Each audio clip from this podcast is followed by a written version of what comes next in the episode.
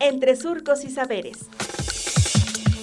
Biociencia y agrotecnología al servicio del campo.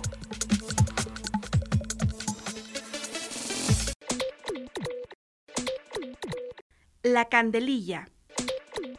Investigaciones a partir de la candelilla.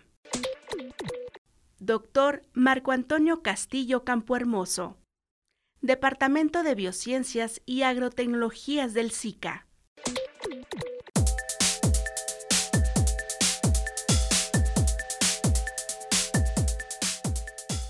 La fuente principal de la candelilla pues es la cera, pero también se están desarrollando muchísimos nuevos materiales y este proyecto que se va a iniciar es para la obtención de nanocelulosa a partir de la candelilla.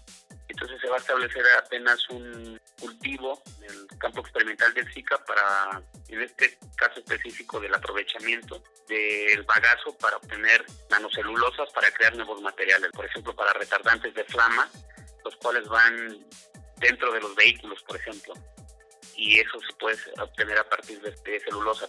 Y en este caso vamos a usar la celulosa a partir de la candelilla.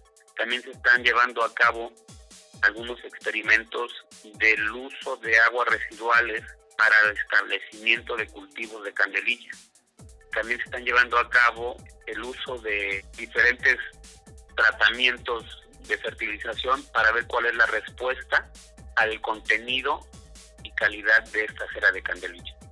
En trabajos anteriores se han hecho nanoencapsulamientos con la cera de candelilla.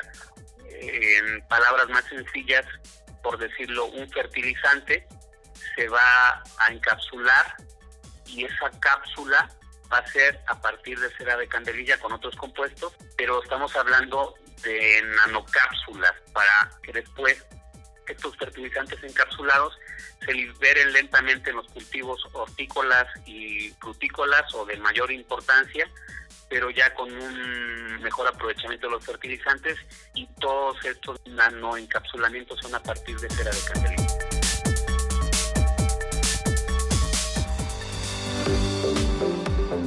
Radio Universidad Agraria y el SICA presentaron entre surcos y saberes. Hasta pronto.